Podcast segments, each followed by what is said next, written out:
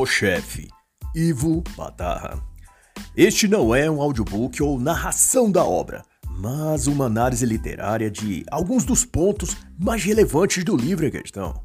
Posso fazer ilações, comparações ou exemplificações para com a cultura, a própria política do dia ou eventos atuais.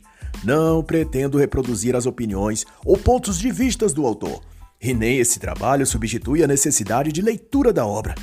O autor é jornalista e escritor, trabalhou no jornal Folha de São Paulo, Diário Popular e no Jornal da Tarde, além de ter sido assessor de comunicação social da Prefeitura de São Paulo na gestão de Luísa Erundina entre 1989 e 1992. Esta obra trata-se do resultado de cinco anos de pesquisa, em que revela e descreve fatos da corrupção no governo PT na era Lula, que ficou mundialmente conhecido como Mensalão. É, portanto, um retrato triste e verossímil do modo de agir da esquerda e do Partido dos Trabalhadores, e desse indivíduo que enganou os brasileiros dizendo que a esperança venceu o medo. Mas que olhando agora para o desfecho de tudo que a administração do senhor Luiz Inácio Lula da Silva fez de mal para o país, acho que o jargão mais apropriado para o petismo e para Lula seria a safadeza encher os bolsos. e os bolsos dele, de Lula, e de sua quadrilha travestida de políticos. Esta obra doravante baseia-se em inquéritos, relatórios, sindicâncias, investigações e reportagens advindas do Ministério Público, da Polícia Federal, do Tribunal de Contas da União, do Congresso Nacional e das apurações conduzidas por setores da imprensa. O governo Lula, começa o livro, é o mais corrupto de nossa história. Mas esta afirmação, porém, não é nem do autor e nem minha, muito menos. Ela foi dita, publicada e republicada por ninguém menos que Roberto Mangabeira Unger, no primeiro semestre do segundo mandato de Lula em 2017. Ele era ministro da Secretaria de Planejamento de Longo Prazo, departamento este que sequer existia. Foi criado especialmente para abrigar a pessoa de Roberto Mangabeira o que foi alvo de ações na justiça do PMDB para impedir a criação do posto para o ministro, uma vez que o PMDB estava brigando com Lula por privilégios e para que se blindasse Renan Calheiros, então presidente do Senado e coberto até a alma pela lama da corrupção. O que se queria era vantagens e mais proteção política. É disso que se tratava, mas não obstante o partido de Renan Calheiros ter conseguido obstruir o plano petista, Lula articulou nova jogada e nomeou Roberto Mangabeira para um outro posto, o de ministro extraordinário de assuntos estratégicos. De todo modo, o ano de 2005 tinha sido de revelação ao povo brasileiro. E o escândalo petista do mensalão havia saído dos porões de Brasília para as primeiras páginas dos noticiários nacionais. Foi de então, dois anos antes de ser amansado por Lula e recebido um cargo de ministro, Roberto Gabeira Unger foi à imprensa e publicou no emblemático 15 de novembro, dia da proclamação da República, que Lula é o mais corrupto de nossa história nacional. Comprou o Congresso, politizou a Polícia Federal, achincalhou os partidos políticos e disse mais: falou também ele que Lula comandou, com um olho fechado e outro aberto, um aparato político que trocou dinheiro por poder e poder por dinheiro, e que depois tentou comprar com a liberação de recursos orçamentários apoio para interromper a investigação de seus crimes. Quanto à gestão de Mangabeira na função de ministro, já em 2008, era tido por seus pares como inócua e pouco aproveitável. Em sua viagem como ministro à Amazônia, cometeu o despautério de sugerir que se desviasse as águas do rio Amazonas para a região do Nordeste, para, segundo ele, resolver a questão das secas nas regiões nordestinas, o que foi reputado como um ato de tolice e desconhecimento técnico, tanto porque dos próprios amazonenses milhares ainda estão sem água encanada, daí quanto mais levar essas águas até o Nordeste brasileiro. Mas os bastidores do porquê tão ferrenho opositor a Lula foi nomeado por ele para tal cargo no primeiro escalão do governo era algo que ainda viria a ser explicado. Sabia-se apenas a época que Roberto Gabeira tivera sido indicação pessoal de José Alencar, vice de Lula e seu fiel escudeiro. Todavia, o presidente Lula mostrava relutante em premiar com tal cargo uma pessoa que abertamente se posicionou contra seu governo e quis o impeachment de Lula. Mas a história traria seu tempo tudo à tona. Doravante, Ivo Patarra enseja que a era Lula e seu jeito de governar dava vazão ao modo criminoso de se fazer política, o de usar cargos públicos para esquemas de desviar dinheiro dos contribuintes, comissões, caixinhas, propinas. Esse era o caminho que o PT seguia para atuar na política. E o destaque nisso vai para o assessor de um deputado do PT, José Adalberto da Silva, que atuava no gabinete do petista José Nobre Guimarães, irmão de José Genuíno, que era na ocasião presidente nacional do Partido dos Trabalhadores. José Adalberto foi detido no aeroporto de Congonhas, em São Paulo, portando 200 mil reais numa maleta e 100 mil dólares na cueca. Mais tarde, ele viria a confessar a origem do dinheiro e a quem se destinava. Outro fato que demarca o modus operandi do partido de Lula foi o da montanha de dinheiro apreendida pela Polícia Federal em 2006 no Hotel Ibis Congonhas, também em São Paulo. Somaram-se 1,7 milhão em reais e dólares que, segundo se apurou, seria usado para comprar um dossiê contra políticos da oposição na época. O dinheiro teria ligação ao então candidato petista ao governo de São Paulo, Aloísio Mercadante. Todavia, o esquema ia bem longe e veio ao conhecimento público por meio do então deputado Roberto Jefferson, que era o presidente nacional do PTB, da base aliada de Lula. Roberto Jefferson confessou que o publicitário Marcos Valero era um dos principais articuladores do esquema de propinas do mensalão do PT. O próprio Roberto Jefferson havia recebido deste 4 milhões de reais em 2004, etiquetadas pelo Banco do Brasil e Banco Rural.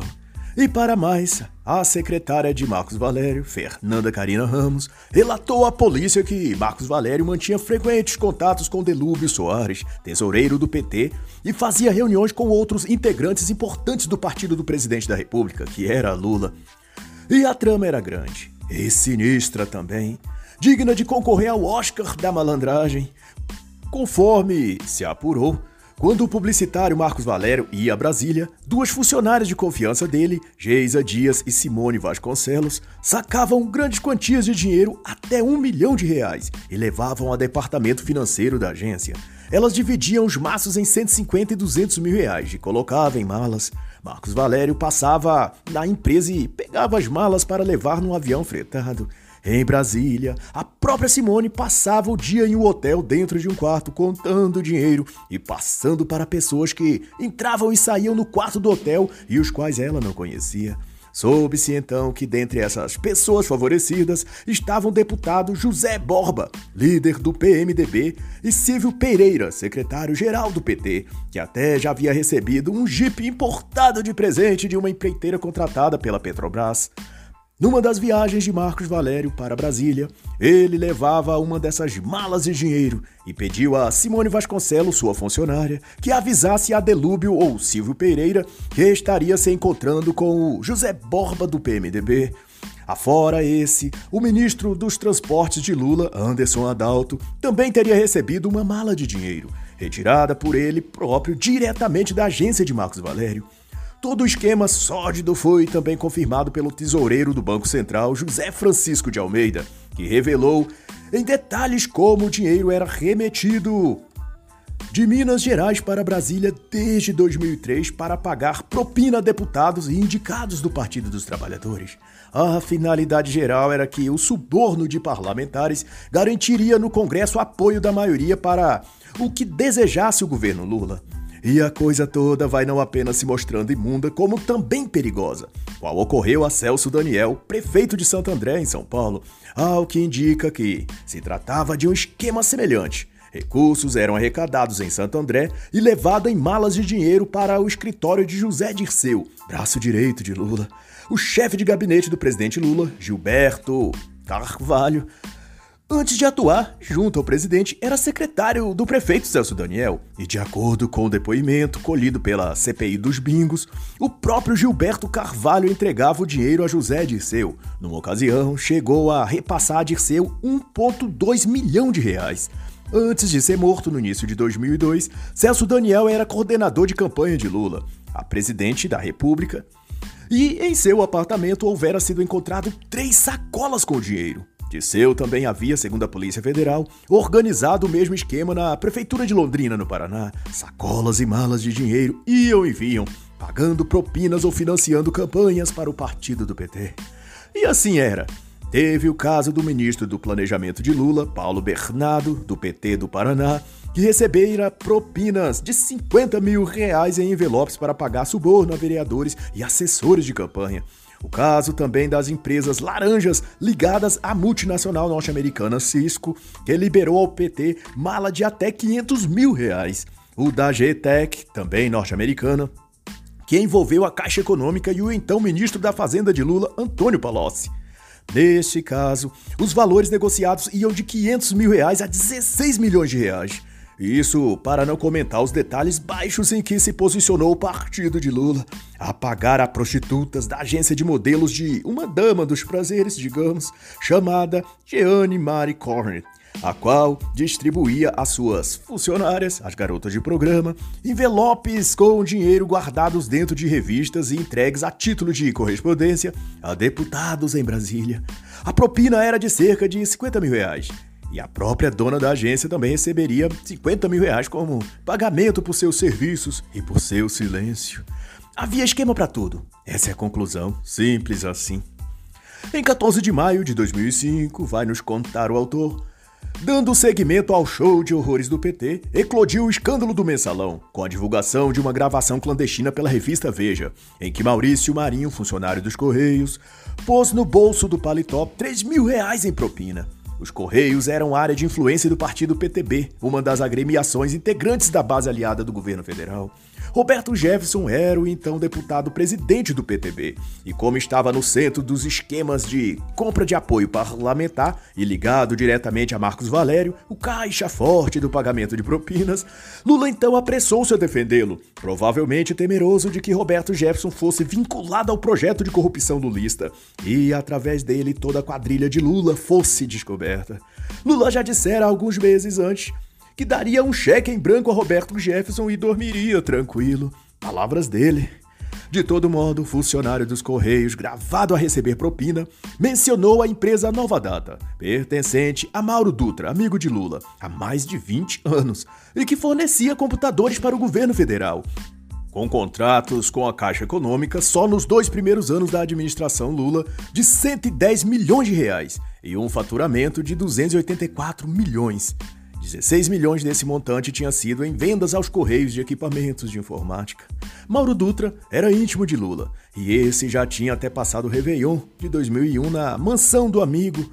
E Mauro também já tinha feito costumazmente doações de dinheiro ao PT, além de emprestado um avião particular Lula. Numa das gravações, o amigo de Lula mencionava acertos em licitações e falava de manobras da sua empresa, a Nova Data, para superfaturar computadores vendidos ao governo federal, de R$ 3.700 para R$ 6.000. Para evitar uma CPI dos Correios, o governo federal propôs liberar dinheiro de emendas ao orçamento aos parlamentares que votassem contra a CPI. À medida, pois, que as investigações e denúncias cercavam o presidente do PTB, Lula optou por afastar-se daquele que ele disse que daria um cheque em branco e dormiria tranquilo. E sentindo-se então acuado e abandonado à própria sorte, Roberto Jefferson resolveu jogar a lama no ventilador. E em 6 de junho de 2005 ele concedeu uma entrevista ao jornal Folha de São Paulo. E na primeira página a declaração dele era estampada com a afirmação de que o PT dava mesada de 30 mil reais a parlamentares. O que depois viria a ser confirmado por Palocci e por José Disseu, braços fortes de Lula e do PT. Roberto Jefferson também denunciou que teria levado a questão a Ciro Gomes, que era o então ministro da Integração Nacional de Lula.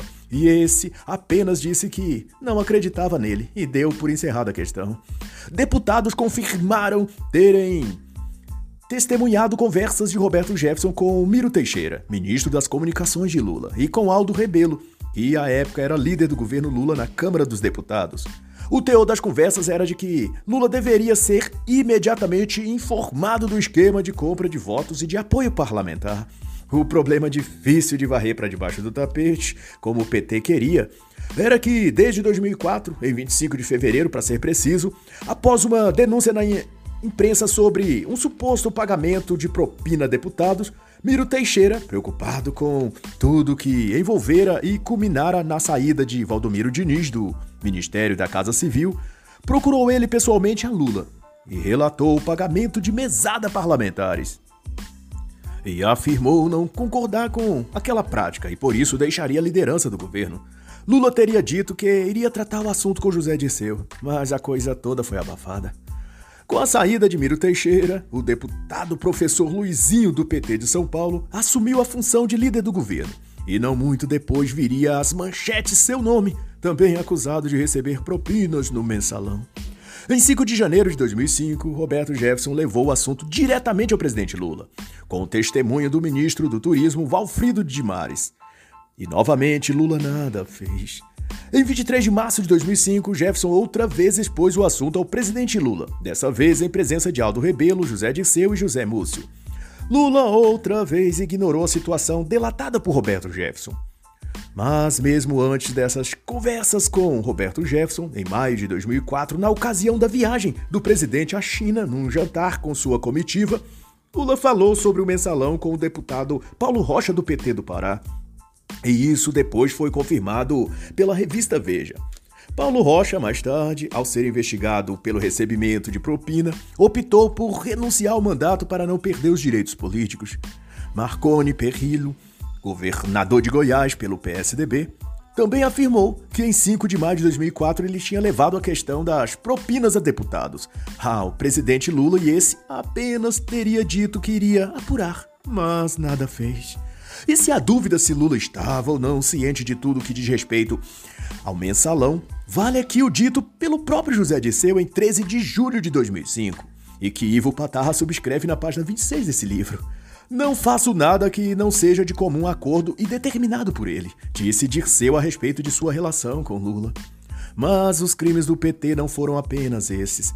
De acordo com o autor, a própria história do acordo entre PT e PL para compor a chapa que encabeçava Lula como candidato à presidência e José Alencar como vice, também essas tratativas estiveram envoltas a muitos esquemas de corrupção e pagamento de propinas, já em 2002. Depois de apuradas as denúncias, o Procurador-Geral da República, Antônio Fernando de Souza, concluiu e encaminhou à STF em que atestava, mediante as provas que houve nesse procedimento de aliança partidária, quebra de decoro de alguns parlamentares e o pagamento de dinheiro em troca de apoio partidário. Foi um acordo criminoso, nas palavras da própria Procuradoria. Também houve acusação de lavagem de dinheiro e crimes contra a administração pública e o sistema financeiro nacional. Os montantes eram oriundos de organização criminosa voltada para o acometimento de crimes contra a administração pública. Os denunciados articularam um mecanismo para dissimular a origem, natureza e destino dos valores auferidos, dizia o texto da denúncia. Porém, como esses fatos vieram a público justamente quando a mídia já se ocupava do escândalo do mensalão, a opinião pública não deu a ela devida atenção. Foi a revista Época quem trouxe primeiramente a denúncia, através da entrevista de Valdemar da Costa Neto, deputado então pelo PL de Minas. Ademais, houve também envolvendo o PT o caso denunciado pelo marqueteiro de Lula, Duda Mendonça, que havia recebido mais de 11 milhões de reais a título de pagamento publicitário. No entanto, o valor era oriundo de Caixa 2 e transferidos por Marcos Valério em 2002. Tudo isso é típico do PT, como se vê. E Lula, embora se tente afastá-lo de todas essas denúncias, ele sempre aparece envolvido. No caso da aliança entre PT e PL para a composição da chapa eleitoral e coligação de partidos apoiadores, Valdemar Costa Neto, articulador do PL, e José Dirceu, homem de Lula, nessas questões, não haviam chegado ao acordo que Valdemar quisera de 15 a 20 milhões de reais. A negociação estava dada como encerrada. Quando então Valdemar recebeu uma ligação de José Alencar, lhe dizendo que não batesse o martelo dando fim ao acordo, pois Lula iria a Brasília no dia seguinte para resolver o assunto. Como visto, Lula sabe e participa de mais do que ele e seu partido admitem.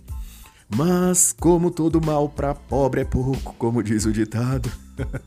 em 2006, já encaminhado para vencer o pleito eleitoral para um segundo mandato, outro escândalo veio à tona fora descoberto pela Polícia Federal mediante escutas telefônicas uma operação de superfaturamento para aquisição de ambulâncias por prefeituras, que chamou-se a Máfia dos Sanguessugas e incluía também a venda de materiais e documentos, dossiês principalmente, contra opositores políticos.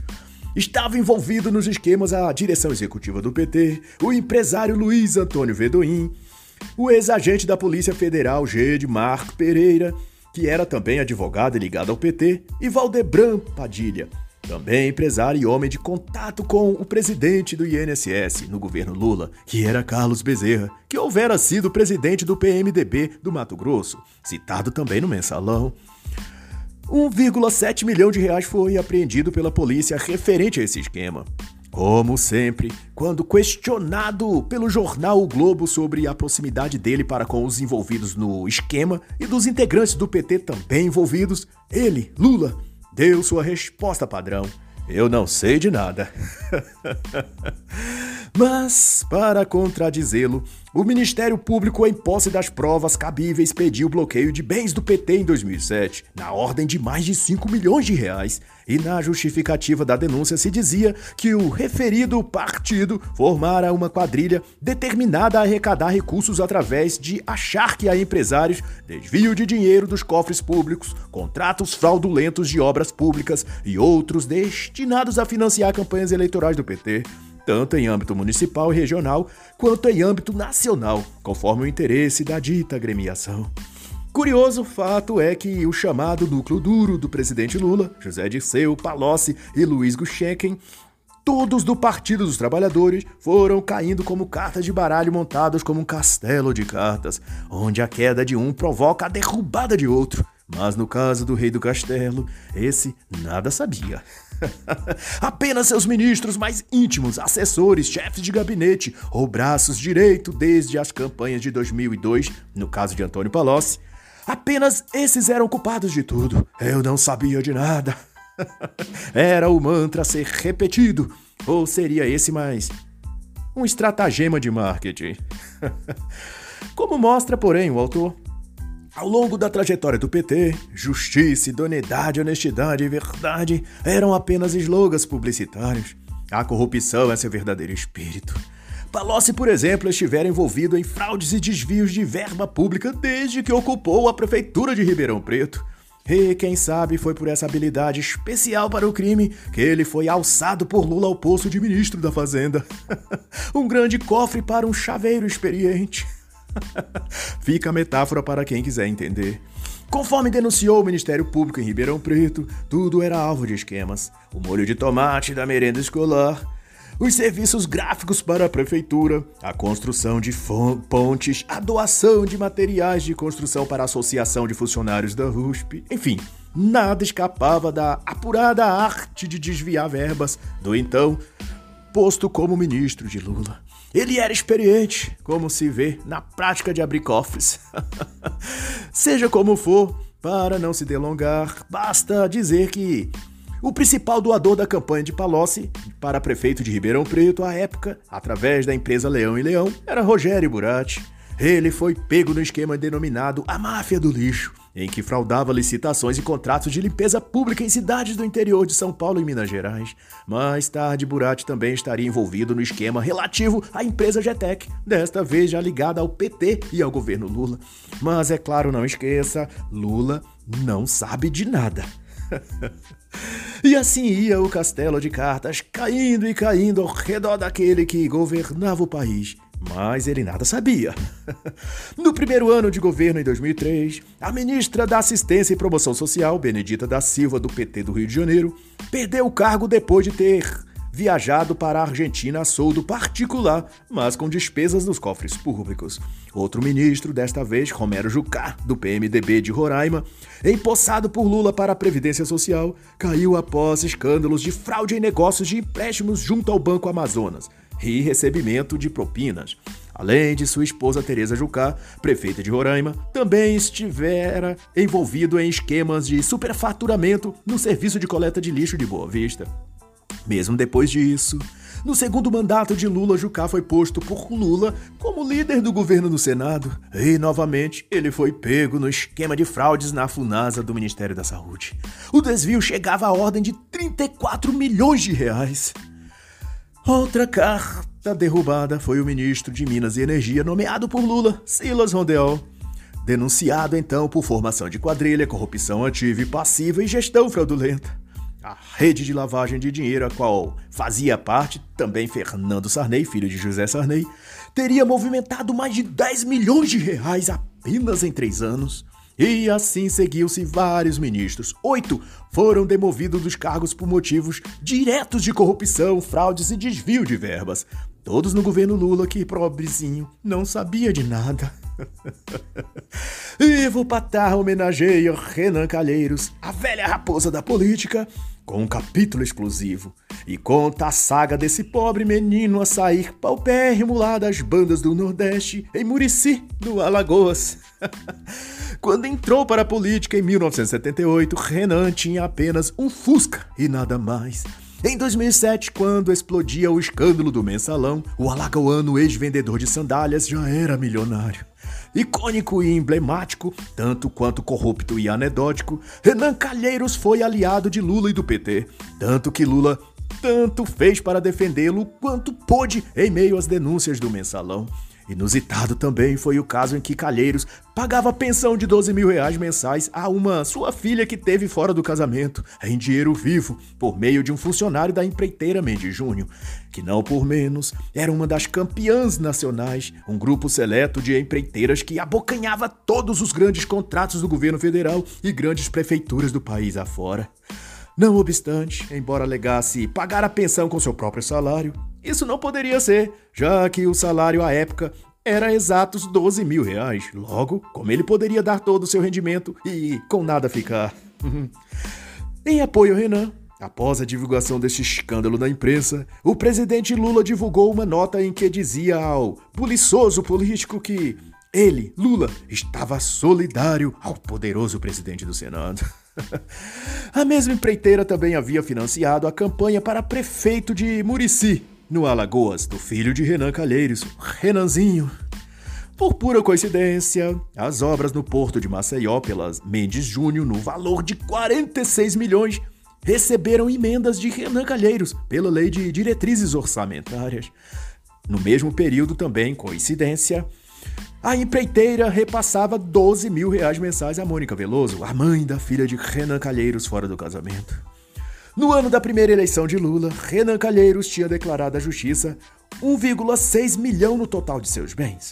Ao fim do primeiro mandato de Lula, ou seja, no quarto ano do governo petista, o patrimônio de Renan Calheiro chegara a mais de 9 milhões de reais. Em pouco mais de três anos, ele tinha adquirido três fazendas em Alagoas, mais de 1.700 cabeças de gado, cinco caminhonetes de luxo, uma mansão na praia mais badalada de Alagoas, uma gráfica, uma editora e um apartamento em Maceió. Mesmo assim, o relator do processo contra Renan no Senado, Epitácio Cafeteira, pediu arquivamento do caso. E em solenidade no Palácio do Planalto, Lula defendeu Renan Calheiros com grande vigor. E emocionado, Renan Calheiros deu dois tapinhas nas costas do presidente Lula e comentou: Acharam que era fácil me derrubar. Talvez tivesse ele pensado que, assim como Lula, ele não sabia de nada. e assim encerra a análise da obra O Chefe, de Ivo Patarra.